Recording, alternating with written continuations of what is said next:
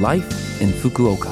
Life in Fukuoka. Life in Fukuoka. This program is brought to you by Fukuoka City. Good morning, and thank you for listening to Life in Fukuoka on Love FM with me, Colleen.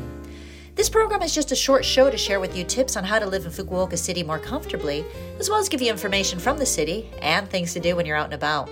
For all of that, make sure you tune in every Monday morning for Life in Fukuoka in English. Life, in Fukuoka.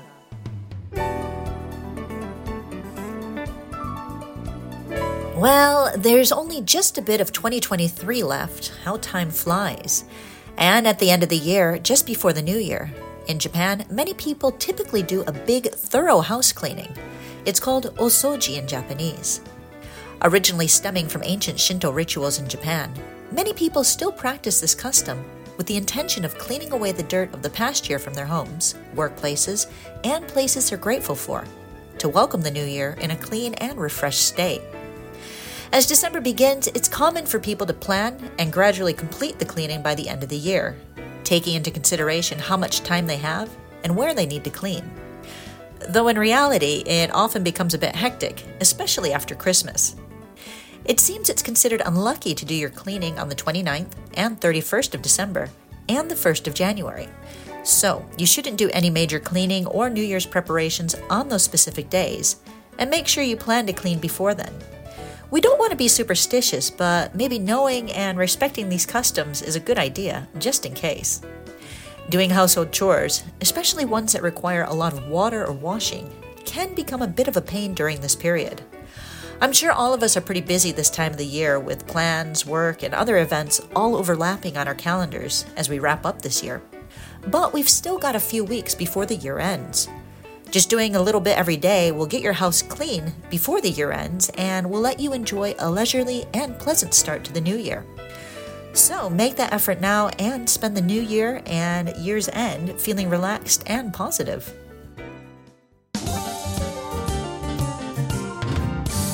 Life in Fukuoka.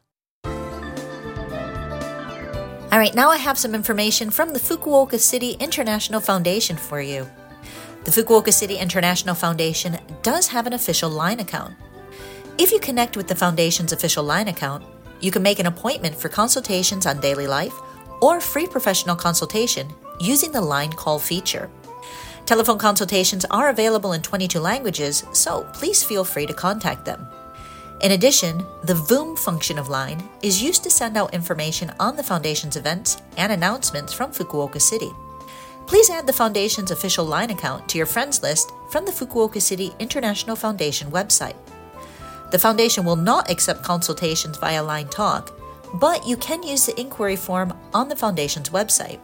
So if you want advice via text rather than calling, use that form on the home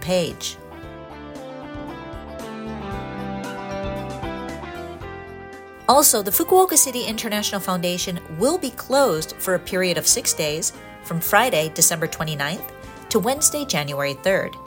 It will reopen on Thursday, January 4th, 2024 at 9 a.m.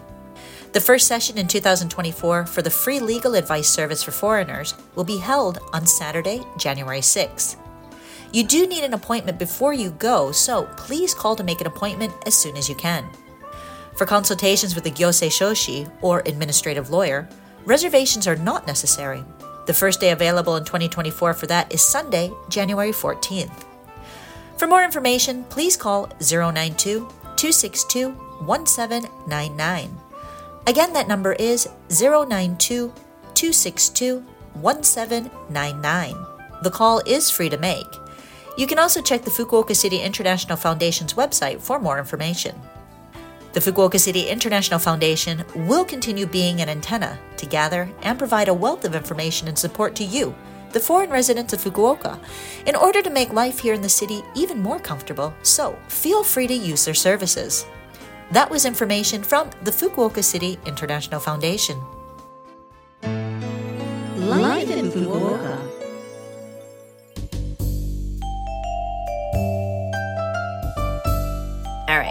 Thank you for listening to Life in Fukuoka today.